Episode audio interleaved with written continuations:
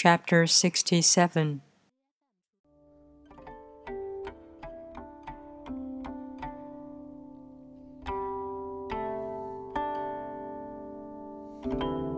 Some say that my teaching is nonsense.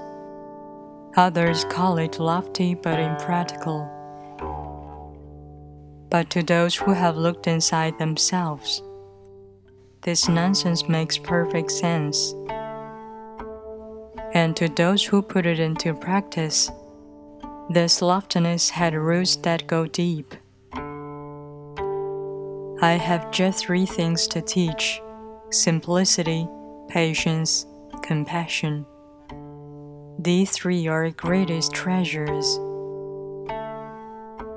Simple in action and in thoughts, you return to the source of being. Patient with both friends and enemies, you accord with the way things are.